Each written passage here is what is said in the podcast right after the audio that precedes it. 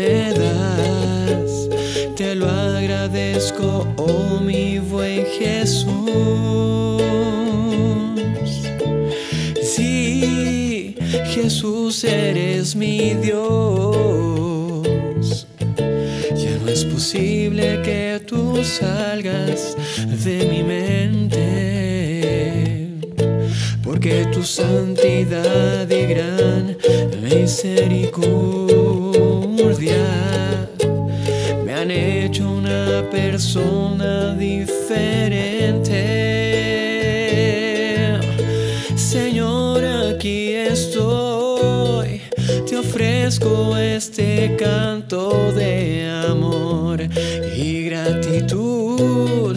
Tú eres lo más bello que me pudo suceder. Por siempre, oh buen Jesús, te alabaré.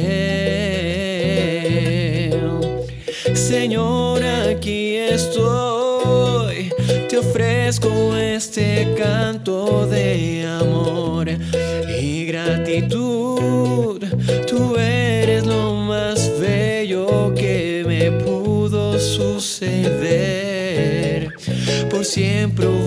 Jesús,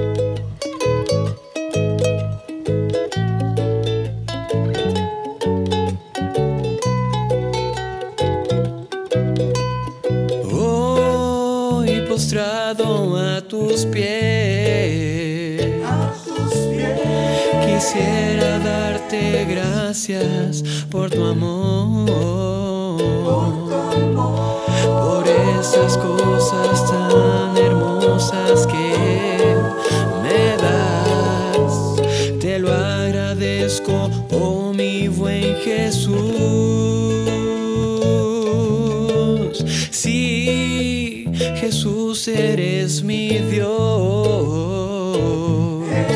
Ya no es posible que tú salgas de mi mente. Porque tu santidad y gran misericordia me han hecho una persona diferente.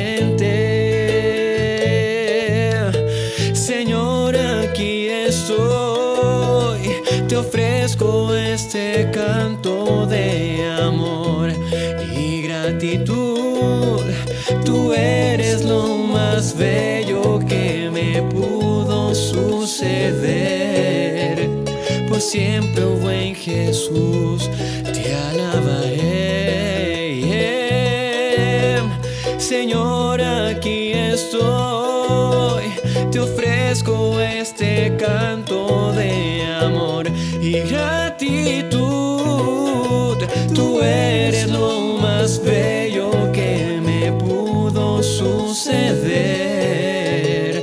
Siempre, oh Jesús, te alabaré.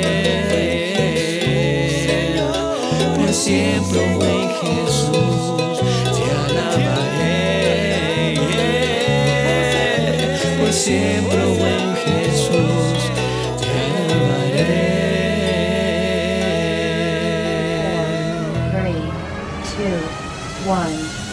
llegado el momento de comenzar a navegar por la red de los adolescentes y los jóvenes. Arrancamos con este momento para conectarnos en un solo cuerpo y un solo espíritu. Compartiremos contigo nuestro amor por Jesucristo y su iglesia. Tú eres parte de esta juventud y eres nuestro mejor invitado.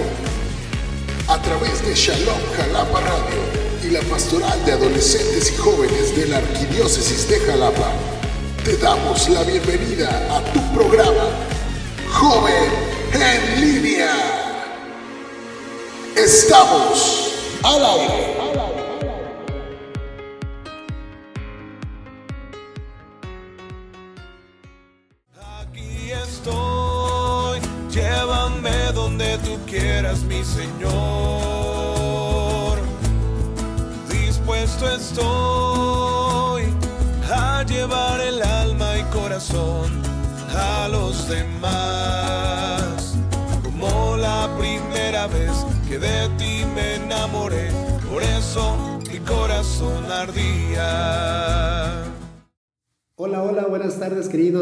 Joven en Línea. Es un momento maravilloso el que hoy nuevamente en esta tarde podamos llevar hasta sus hogares este subprograma de Joven en Línea que ya más de cuatro años que estamos viviendo este regalo tan bello que a partir de este proyecto agradecemos pues también al querido de Jalapa por este regalo y este espacio que nos hace para nosotros los jóvenes y de llevar hasta sus hogares este programa de Joven en Línea y con el cual iniciamos en esta hermosa tarde de este primero de julio ya del 2021. Se va pasando el tiempo maravillosamente, pero sabemos que ahí está la presencia de Jesús en nuestra vida, en nuestro caminar. Y hoy pues vamos a escuchar el Evangelio del próximo domingo, ya decimocuarto domingo del tiempo ordinario, en el cual vamos a escuchar la palabra de Dios que nos dice a cada uno de nosotros a través de esta palabra que siempre es viva, eficaz en nuestra vida. Así es que comenzamos con este su programa de Joven en Línea con el Evangelio de el día. El Señor esté con todos ustedes y con tu espíritu.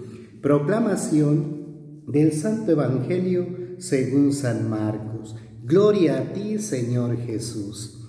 En aquel tiempo Jesús fue a su tierra en compañía de sus discípulos. Cuando llegó el sábado se puso a enseñar en la sinagoga y la multitud que lo escuchaba se preguntaba con asombro, ¿dónde aprendió este hombre tantas cosas? ¿De dónde le viene esa sabiduría y ese poder para hacer milagros? ¿Qué no es este el carpintero, el hijo de María, el hermano de Santiago, José, Judas y Simón? ¿No vive aquí entre nosotros sus hermanos? Y estaban desconcertados.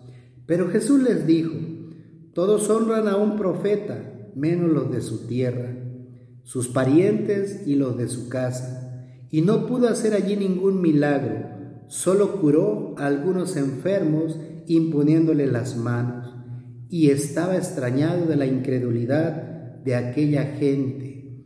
Luego se fue a enseñar a los pueblos vecinos. Palabra del Señor. Gloria a ti, Señor Jesús.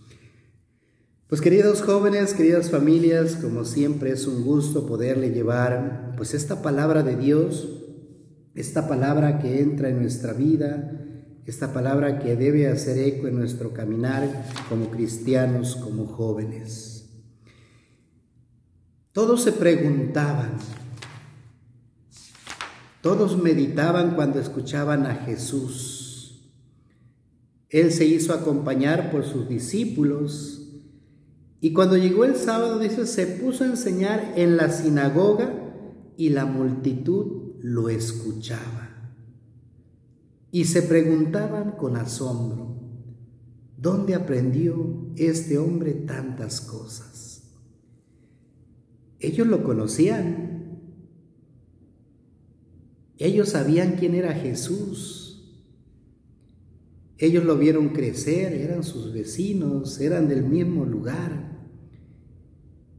¿Y cómo se asombran cuando Jesús proclama la palabra de Dios? ¿Cómo ellos quedan, dice, asombrados y se preguntaban, ¿De dónde aprendió este hombre tantas cosas? ¿De dónde le viene esa sabiduría y ese poder para hacer milagros?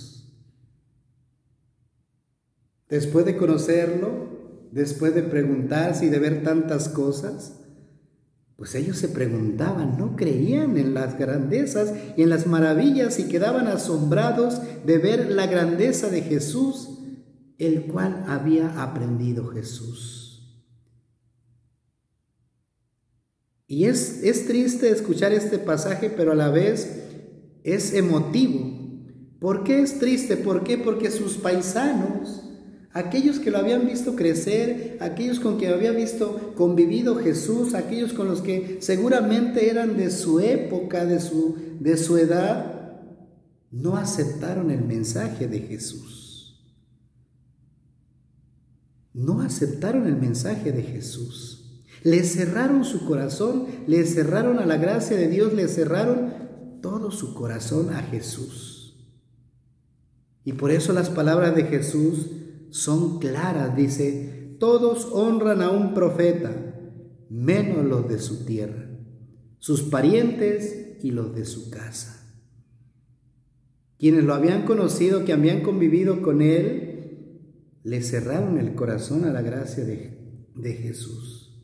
Por eso dice que Jesús cuando vio todo esto, cuando vio que él predicaba y que anunciaba la palabra de Dios y ellos no creyeron, dice la palabra de Dios y Jesús estaba extrañado de la incredulidad de aquella gente. No pudo hacer milagros Jesús. Solamente dice, curó a algunos enfermos imponiéndole las manos, porque los demás se cerraron a la gracia y al amor de Dios. Y eso pasa en la actualidad, queridas familias, queridos jóvenes. Hay personas que cambian de vida, el estilo de vida cuando eran diferentes en un estilo que llevaban y cambian, a veces nosotros le cerramos la puerta a Dios a través de los hermanos, a través del sacerdote, a través del evangelizador, a través del coordinador. Le cerramos la puerta a Jesús simplemente por el hecho de juzgar de que los conocemos. ¿Qué me puede traer este hombre o esta mujer a mí? ¿Qué me puede enseñar? Y habíamos escuchado que para Jesús no fue fácil, no fue nada sencillo. ¿Por qué? Porque al ver que habían cerrado el corazón sus paisanos, dice, mejor Jesús se va a otros poblados a evangelizar. Pues hoy nos meditamos la palabra de Dios. Hoy eh, que meditamos la palabra de Dios y miremos cómo estamos nosotros, qué tanto aceptamos el mensaje de Jesús a través de las personas que lo, que lo anuncian. ¿Qué tanto aceptamos en nuestras comunidades juveniles, en nuestra parroquia, el mensaje de nuestras personas sencillas, aquellas que se preparan, que luchan por dar un mejor servicio, por la catequista, por el ministro, por el sacerdote? ¿Qué tanto los valoramos en la palabra que ellos nos traen? Porque son la misma presencia de Jesús. Y la bendición de Dios Todopoderoso, Padre, Hijo y Espíritu Santo, descienda sobre ustedes y permanezca para siempre. Amén. Les deseo una excelente tarde, que Dios me los bendiga y que todo lo que hagamos siempre sea para servir con alegría a nuestro Señor Jesucristo. Soy su amigo el Padre Piti y continuamos con su programa de Joven en línea. Síguenos en nuestras redes sociales, en Instagram y en Facebook, PJ Jalapa. Hola, a ti que estás viendo este video. Mi nombre es César y quisiera compartir contigo unos momentos para reflexionar sobre un tema muy hermoso. Un tema que es la base en la vida de todo cristiano. El amor de Dios.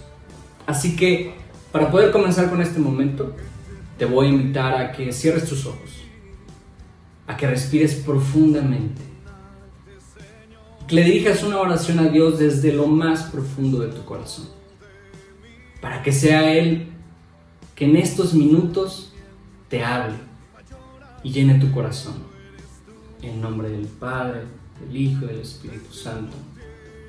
Señor, hoy en estos momentos quiero poner en tus manos este momento de reflexión, este momento en el que nos vamos a encontrar en tu presencia.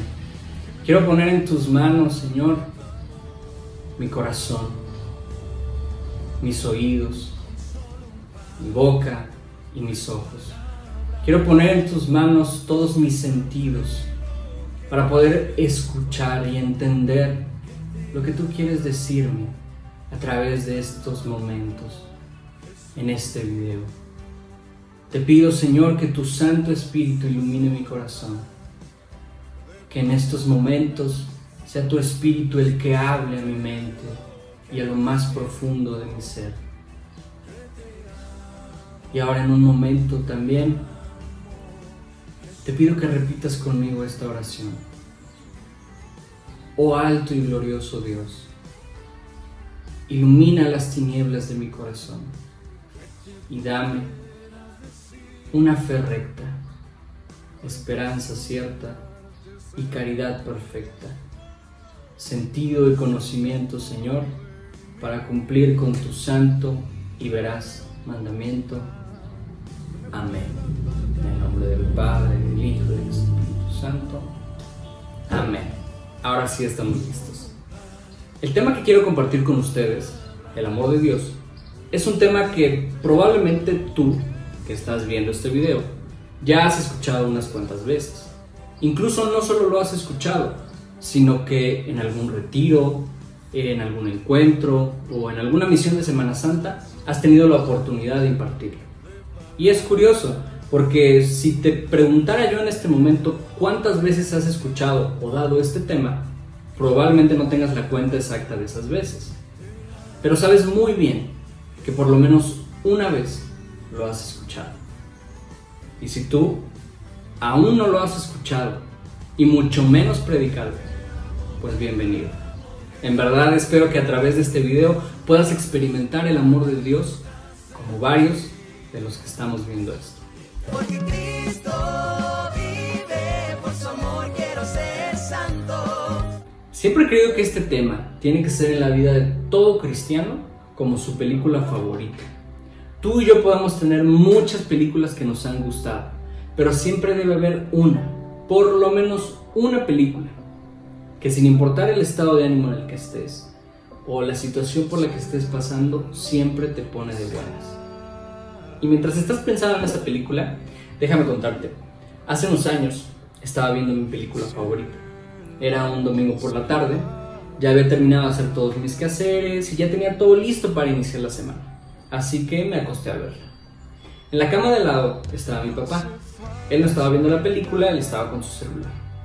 En eso, llegó el momento de la escena más importante, la escena más épica, esa que no te quieres perder absolutamente por nada y que si alguien te interrumpe mientras está esa escena, hasta te molestas. Mientras transcurría la escena, yo iba repitiendo cada uno de los diálogos de los personajes, como si yo fuera parte de ese momento, como si a mí me estuviera sucediendo lo mismo que le estaba sucediendo al protagonista. Cuando finalizó la escena, me preguntó mi papá, ¿por qué si ya conoces esa película de principio a fin? ¿Conoces sabes perfectamente lo que va a pasar. Conoces cada uno de los personajes, incluso dices los diálogos al mismo tiempo que ellos. ¿Por qué la sigues viendo? Y mi respuesta fue muy sencilla. Porque cuando la vuelvo a ver, me transporta a esa primera vez que la vi, a todo lo que sentí, todo lo que experimenté en ese momento cada una de las emociones las vuelvo a vivir. Y de esa misma forma debe ser este tema para nuestras vidas. Que cada vez que lo escuchemos o lo demos, podamos experimentar exactamente eso mismo que sentimos la primera vez que alguien nos dijo, Dios te ama.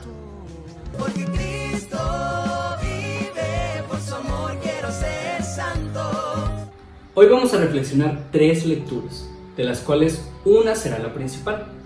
Por lo que te voy a pedir que ponte cómodo, ten a la mano tu Biblia, papel, una libreta, lápiz, lapicero por si quieres anotar algo y una buena botana para disfrutar de este momento.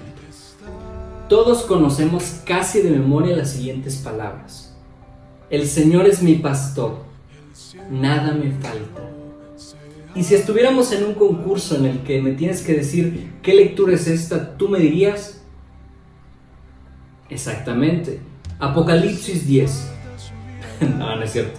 Salmo 23. Este es un salmo que está perfectamente grabado en nuestros corazones y en nuestra mente.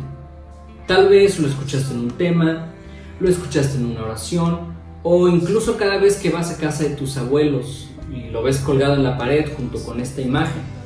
Y es que es un salmo que si bien no lo recitamos completo, sí conocemos los primeros cuatro versículos. Pero para refrescar nuestra memoria, te voy a pedir que lo leamos juntos. Salmo 23. El Señor es mi pastor, nada me falta.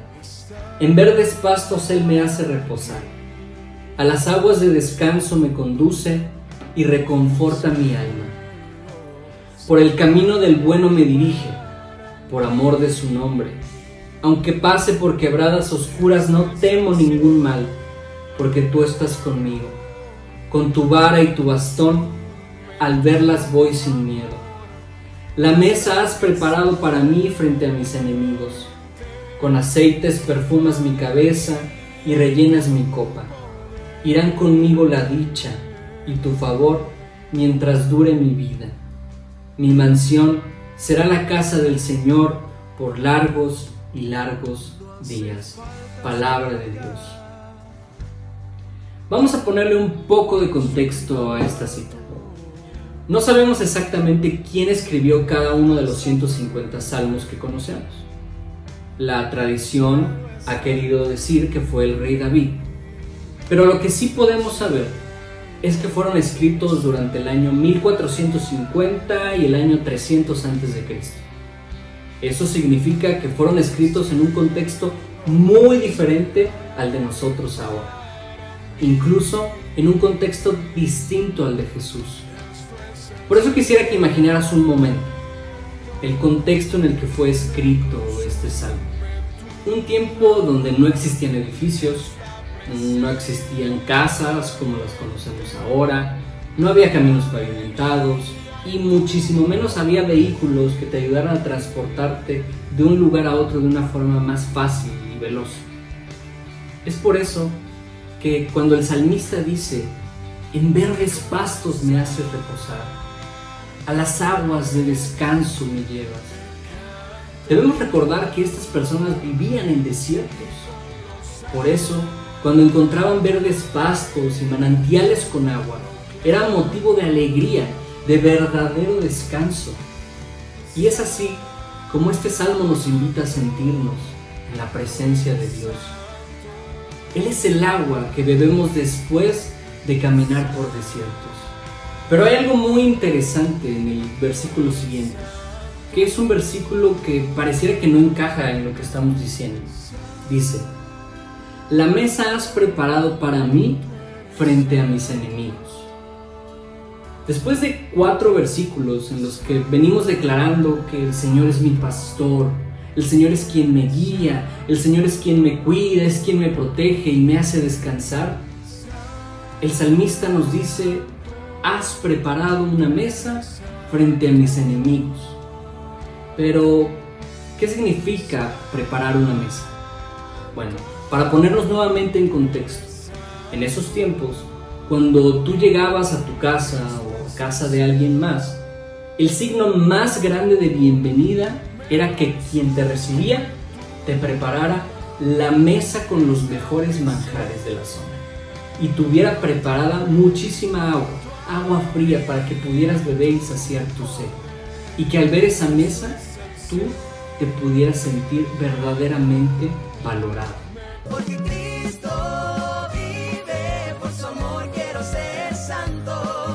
Y aquí es donde vamos a unir las otras dos lecturas que decía al principio.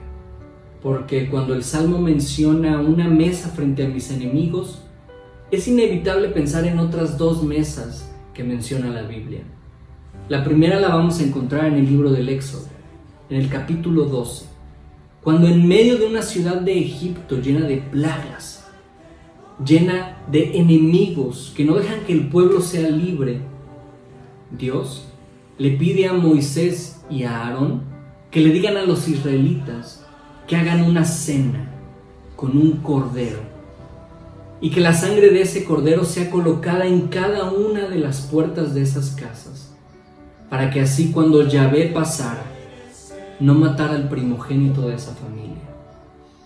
Esta lectura, Dios invita al pueblo de Israel a confiar, un pueblo que está cansado de la opresión, que está cansado de la esclavitud y de los maltratos, Dios los invita a hacer una fiesta con los mejores manjares de la tierra. Los invita a sentarse en las mesas de sus hogares y a confiar en lo que Dios, el buen pastor, está a punto de hacer para poder liberarlos de una vez por todas de las manos de sus enemigos. Porque Cristo vive, por su amor quiero ser santo. Volviendo al Salmo 23. El autor nos explica metafóricamente cómo él, al igual que una oveja al lado de su pastor, siente paz, siente tranquilidad, porque no tiene absolutamente nada que temer, porque a su lado está la persona que lo cuida constantemente, que cuida su integridad. Un buen pastor es aquel que sin pensarlo protege a todo su rebaño, que no importa lo que pase, su prioridad son sus ovejas. Y ese es el mismo pastor que se manifiesta en el libro del Éxodo. Un pastor que va por delante de todos y que se preocupa por cada uno de ellos. Nuevamente en el libro del Éxodo. Hay un signo particularmente importante. Un signo con el cual Yahvé va a reconocer a todos aquellos que son de él. La sangre del cordero en las puertas. ¿Y por qué este signo es tan importante? ¿Por qué no simplemente Dios les dijo que pusieran un cartel afuera que dijera, aquí no es, siga más adelante? Bueno, la sangre tiene un sentido bíblico de parentesco y también de perdón. Con este signo Dios está distinguiendo entre los que son su familia de quienes no lo son, de quienes están con Él y quienes no lo están. Al principio del capítulo 12, Dios les dice a Moisés y a Aarón, este mes será para ustedes el comienzo de los meses, el primero de los meses del año. Esto quiere decir que a partir de ese momento, el pueblo de Israel va a tener un nuevo comienzo, un borrón y cuenta nueva de todo lo que habían sufrido durante tantos años siendo esclavos. El signo de esta fiesta con la sangre del cordero es el signo de una alianza nueva, una alianza de libertad, una alianza de una vida sin sufrimiento, de una vida cerca de la presencia de Dios. Porque eso es lo que quiere de ti y quiere de mí, que seamos libres, que seamos felices, que nada nos ate, porque el amor de Dios es todo eso. Es un pastor que nos cuida, un pastor que nos protege, un pastor que nos conduce por verdes pastos y por manantiales de agua. Es un pastor que nos prepara la mesa frente a nuestros enemigos, pero nos asegura que nada malo puede sucedernos, porque somos de Él, somos su sangre y somos lo que Él más ama. Porque Cristo vive, por su amor quiero ser santo. Y como Dios, es un Dios que renueva constantemente sus promesas. Vuelve a sentar a sus elegidos en una mesa, en una mesa frente a sus enemigos. Solo que ya no es un pueblo entero, solamente son doce y se encuentran celebrando la fiesta de Pascua. La misma fiesta que celebraron sus antepasados el día que Dios iba a liberarlos de la esclavitud. Pero hay algo distinto en esta celebración a las celebraciones que han tenido anteriormente. Los discípulos miran la mesa y solo encuentran pan y vino. No hay cordero sobre la mesa. Ni Mateo, ni Marcos, ni Lucas, ni Juan. Ninguno de los evangelistas menciona un cordero. ¿Por qué? Porque el cordero ya no está sobre la mesa. Está sentado a la mesa junto con sus discípulos, viéndolos, riendo con ellos, orando con ellos, recordando juntos cómo Yahvé, su Padre, liberó a su pueblo y cómo ahora era tiempo de una nueva alianza que se cumpliría a través de Jesús, el nuevo Cordero de Pascua. Jesús celebra la Pascua antigua, pero al mismo tiempo instaura una nueva, una Pascua que nos acerca aún más al Padre, una nueva Pascua donde la sangre del Cordero no tiene que ponerse en las puertas, sino que se derrama en la cruz para todo el mundo. La sangre ya no es un símbolo de distinción entre los buenos y los malos. Ahora, la sangre de Cristo es derramada para todos, para que seamos hijos de Dios y estemos unidos al Padre para siempre. Durante la última cena se pueden ver, sentir y tocar dos símbolos muy importantes, el pan y el vino. Es interesante porque Jesús le pasa el pan y el vino a sus discípulos, les permite tocarlos. Es de los pocos símbolos de fe que se mencionan en la Biblia que podemos tocar. Todo lo demás lo tenemos que creer por fe, no por la vista. Pero con el pan y el vino es distinto, porque con el pan y con el vino Cristo nos está diciendo que podemos tocarlo a Él, que Él puede entrar en nosotros y nosotros podemos alojarlo dentro de nuestro cuerpo. Ese es un hermoso signo del amor de Dios. Es un signo del amor de Dios para con nosotros, porque se hace uno mismo conmigo y se hace uno contigo. En tus problemas, se hace uno a tu lado. En tus alegrías, se hace uno contigo. En tus tristezas, se hace uno y te abraza. Esa alianza que Él hace con sus discípulos es la misma que hacemos con Él cada vez que comulgamos. Porque Cristo vive, por su amor quiero ser santo. Por amor, el pastor se hizo cordero, pero no dejó de guiar a sus ovejas. Por amor, el pastor dio su vida para que su rebaño pudiera vivir. Por amor, el pastor ha derramado su sangre para que sus ovejas se hicieran como él. En una mesa frente a nuestros enemigos, el amor de Dios es más grande sentados a la mesa con todo aquello que nos traiciona, que nos oprime, que no nos deja ser libres. Jesús nos dice que somos suyos y que no hay necesidad de buscar por otras partes, porque Él se quedó contigo y conmigo en forma de pan y de vino. Por amor el pastor se ciñó una toalla a su cintura y comenzó a lavar a sus ovejas, para que comprendieran que una oveja también puede guiar a un rebaño y que el más grande entre los demás es quien se hace servidor de todos y da su vida por amor.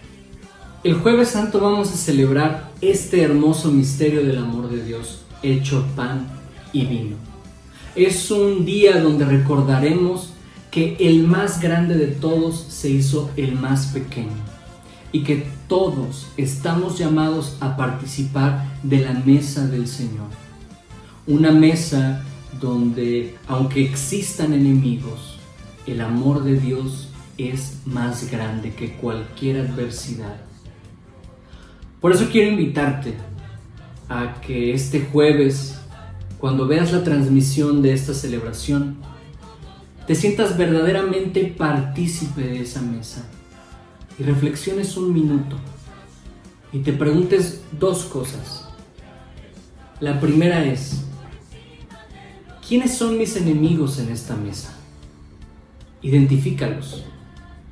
Pueden ser personas, pueden ser situaciones, situaciones emocionales, pueden ser problemas familiares, sociales, económicos.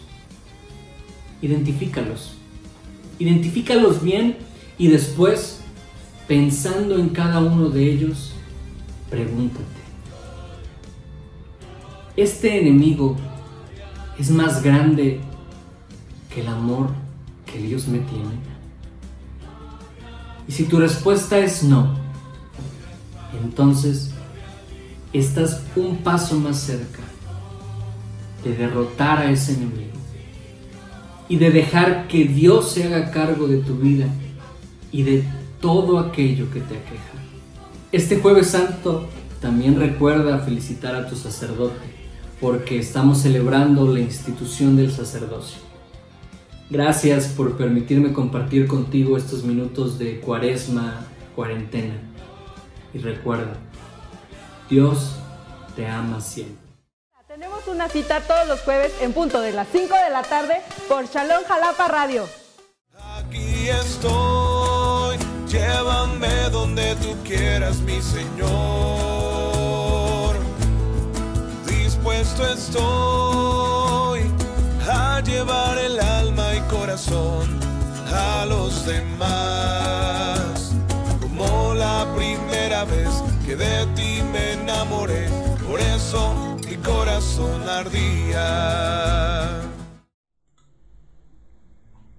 Muy buenas tardes, sean bienvenidos a esta sección que se llama Para ser santo. Mi nombre es Lili Ronzón y hoy quiero compartir con ustedes la catequesis número 37 del Papa Francisco, dirigida en su audiencia general del 9 de junio del 2021. Recordemos que en estos últimos meses el Papa Francisco ha tenido esa bondad y sobre todo ese cuidado de aperturar estas audiencias generales al público. Desde el año pasado, antepasado, no se podía realizar esto obviamente por toda la contingencia sanitaria, pero ahorita con muchas medidas sanitarias adecuadas se han estado eh, recibiendo personas en el patio de San Damaso para escuchar estas audiencias generales.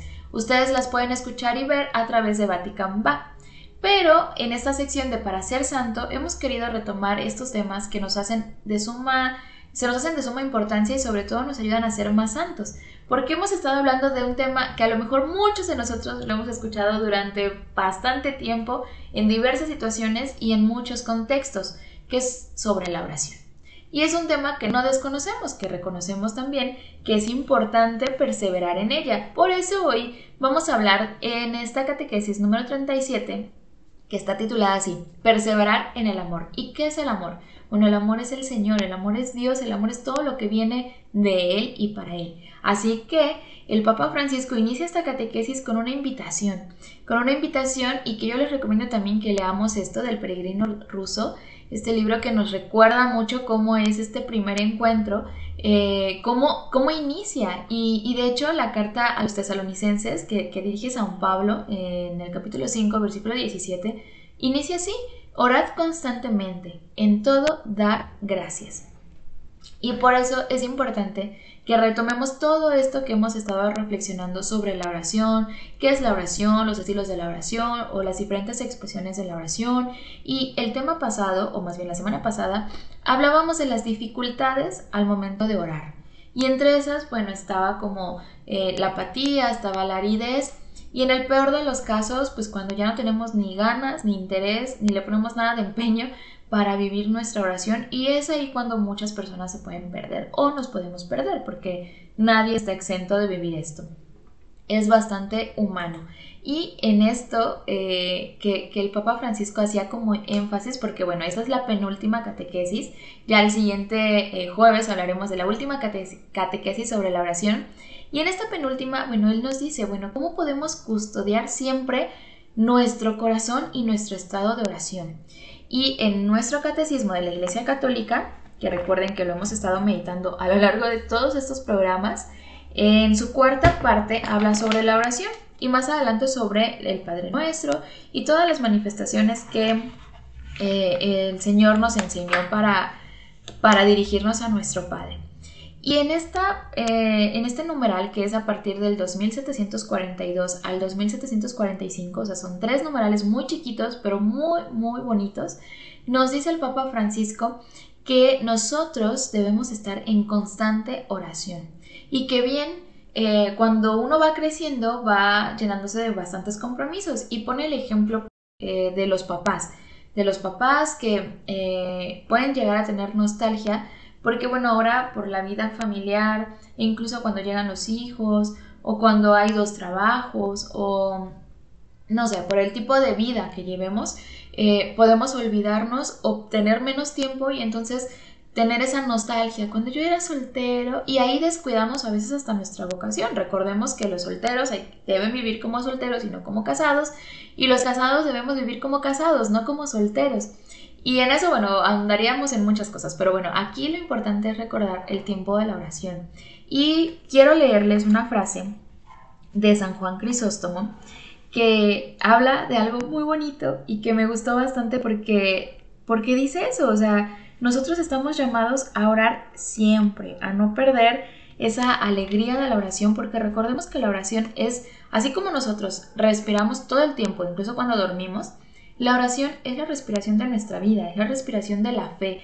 O sea, cuando alguien te dice, es que tienes que orar porque por eso estás pensando tales cosas, muchas veces no te lo dice porque te quiera jorobar la paciencia, sino porque ahí está todo. Ahí en ese, en ese tiempo en el que tú te reconoces y reconoces al otro, porque recordemos que en, la oración que hemos estado hablando y sobre todo en la oración contemplativa, decíamos esto, Él me mira y yo le miro. No estamos con alguien que no nos conoce, no estamos con alguien que eh, tenemos que aparentar, o sea, e, eso cuidémoslo mucho también. Cuando, cuando hagamos oración, no mostremos una cara que no somos. No digamos el ideal de Lili, yo quisiera hacer esto, yo quisiera hacer lo otro, sino yo qué soy.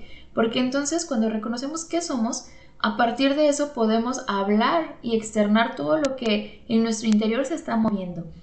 Nuestro ideal son muchas cosas y en nuestro anhelo de mejorar, pues podemos inventarnos otras, pero eso no es sano al momento de reconocernos. Y por eso mismo, San Juan Crisóstomo decía, conviene que el hombre ore atentamente, bien estando en la plaza o mientras da un paseo Igualmente, el que está sentado ante su mesa de trabajo o el que se dedica su tiempo a, otras labores, que levante su alma a Dios. También conviene que el siervo alborotador o que anda yendo de un lado para otro o el que se encuentra sirviendo en la cocina, intente elevar la súplica desde lo más hondo de su corazón. ¿Por qué? Porque la oración es constante. Nosotros eh, tenemos muy eh, presente en las pastorales el momento de la oración. Nadie puede iniciar algo, incluso yo no puedo iniciar esta sección si yo no hago oración antes, porque entonces solo hablaría, hablaría, hablaría y sería como una campana que no hace ruido o que hace mucho escándalo pero no, no llama, no, no conviene, no, no convierte, no nada. O sea, cuando una campana no suena, entonces pues no tiene ninguna función. Y es eso mismo lo que nosotros debemos hacer siempre. Cada que hagamos algo, incluso como ahí dice San Juan Crisóstomo, el que está en la cocina, yo, yo les comparto, cuando cocino, yo no, yo no sabía que sí me gustaba, o sea, lo hacía porque pues no me gusta morirme de hambre, ¿no?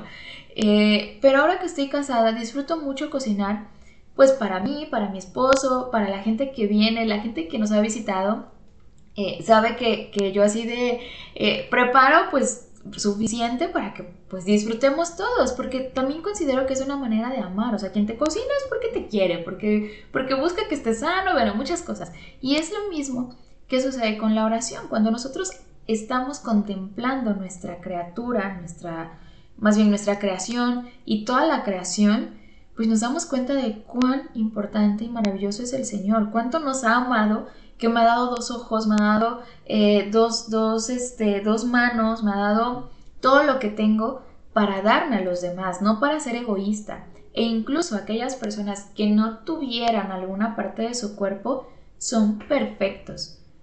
Y una cosa es ser perfecto y otra cosa es ser perfeccionista, que ya en algún momento se los había mencionado, no es lo mismo. El perfecto es el que sabe amar, el que se entrega a los demás. Por eso el Señor decía, sean perfectos como mi Padre es perfecto. No decía, sean perfeccionistas. Muchas veces podemos tener también esta idea. Cuando tenga tiempo voy a orar. Cuando cambie de trabajo voy a orar. Cuando y cuándo y cuándo y cuándo. No, o sea, no busques el momento perfecto ante tus ideales, sino haz del momento el lugar ideal, el momento ideal para entregarte, para responder. Si por ejemplo pensamos en un papá o en una mamá que se dedica a sus hijos, que se desgasta por su trabajo, que busca el apostolado, que hace 20 mil cosas y tiene así el tiempo medido y no le alcanza, imagínense nuestro Padre Celestial que está encargado de todo el universo y aún así se preocupa por ti. Aún así te escucha todo el tiempo. Aún así busca ese momento para estar contigo. ¿Cómo no responder a ese amor? ¿Cómo no dedicarnos este tiempo para estar con Él? Y hoy, por ejemplo, que es jueves, que es uno de mis días favoritos, o mi día favorito de la semana, o entre semana, porque bueno, de ahí es el domingo, es, es un momento propicio para ir a visitar al Señor, para estar con Él, para contemplarlo, para poner en sus manos no solo el te pido, te pido, te pido, sino esto es lo que soy. Recordemos de la oración vocacional, ¿qué le ofrecemos al Señor? Yo, Lili, te ofrezco hoy, Señor, mi paciencia, te ofrezco hoy mi trabajo, te ofrezco los frutos de mi esfuerzo, es para ti, Señor, es para darte gloria, para que a través de lo que yo haga la gente te pueda reconocer. Es muy diferente al decir, te pido por mi trabajo, te pido por... Eh, o sea, no, nada que ver con eso. Digo, sí está bien pedirle al Señor porque el Señor siempre escucha, pero nunca nos olvidemos de darle gracias. Y también, pues obviamente, eh, una vida que se dedica al trabajo, al trabajo, al trabajo, al trabajo, pierde el equilibrio.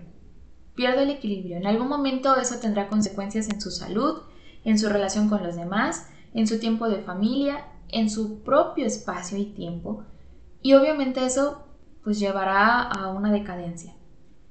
Por el contrario, la gente que se la vive en la oración, lejos de, de, los consagrados, que ya es una opción de vida y que no pueden descuidar su vocación, lejos de ellos, nosotros laicos, por ejemplo, si nos dedicamos solo a la oración y, no sé, hago mi tarea y me voy corriendo, ni atiendo mi cama, ni lavo los trastes, ni atiendo mi casa, y me voy corriendo porque tengo este apostolado a las 5, y a las 7 tengo la adoración, y a las 8 eh, tengo reunión con el grupo juvenil. ¿En qué momento tú te estás dedicando a tus labores, obligaciones, responsabilidades? No podemos estar ni de un lado así hacia el trabajo y olvidarnos del Señor, ni estar todo el tiempo haciéndose una oración o apostolado. Porque recordemos que si estamos todo el tiempo acá y no cuidamos lo que es nuestra vida, lo que nos rodea, lo que nos permea e incluso la realidad concreta, porque a veces nos la pasamos en la iglesia y, ay, sí, aquí, Señor, gracias, y nos queremos quedar ahí, ¿no? Qué bien se está aquí. Y nos olvidamos de las necesidades de los demás, entonces nuestra oración no funciona, no está dando frutos, porque nosotros no somos, no fuimos creados para ser egoístas, fuimos creados para amar. Y en ese amor está el entregarnos a los demás. Entonces, una vida que está equilibrada en su trabajo y equilibrada en su oración es una, una vida que da frutos, porque entonces comprende que al iniciar el día se pone en manos de Dios, ofrece su trabajo, se va a trabajar, dentro de su trabajo es testimonio, regresa para amar a los suyos, le da tiempo de ir a la iglesia, entonces estamos hablando de una vida integral. No es sano estar de un extremo o del otro porque en uno nos podemos perder de la vida comunitaria, de la vida de oración, de la vida de contemplación, y en la otra nos podemos perder de la vida real, de lo que es concreto, de lo que nos está apremiando y, nos está urgiendo hacer, que es ir hacia los demás. Y en el ir hacia los demás, los primeros son nuestra familia. Muchas veces a mí me pasaba que estaba en el grupo juvenil el fin de semana y por ejemplo cuando mi mamá venía de vacaciones yo nunca la veía porque me la pasaba en servicios y en servicios y en algún momento eso llegó a ser un problema porque entonces yo me dedicaba todo acá, acá y descuidé a mi familia, descuidé mi relación familiar. Entonces, pues no, no es sano. Todo debe tener un equilibrio. El Señor nunca, nunca jamás se va a enojar con nosotros porque nos dediquemos a lo que Él nos ha dado para cuidar, que es nuestra familia, nuestros amigos, la gente que nos rodea, los desconocidos. Jamás se va a enojar por eso. Entonces, pues recordemos que para perseverar en el amor y para llegar a ser santos, debemos tener una vida equilibrada, una vida entregada, sí al Señor, pero puesta en servicio a los demás. Y con esto, pues recordar una oración muy bonita, muy cortita, pero que nos va a ayudar a interiorizar todo esto y a ponerlo en práctica. Señor Jesús, Hijo de Dios, ten piedad de mí, pecador. Bueno, yo soy Lili Ronzón y con esto terminamos esta sección que se llamó Para ser santo. Nos vamos con Pedro Santaella a esta sección Esto no es amor. Adiós. Joven, muchas gracias por escucharnos. Este fue tu programa Joven en línea. Nos vemos en la frecuencia de Radio Shalom. Hasta pronto. Esta fue una producción de la Pastoral Juvenil de Jalapa.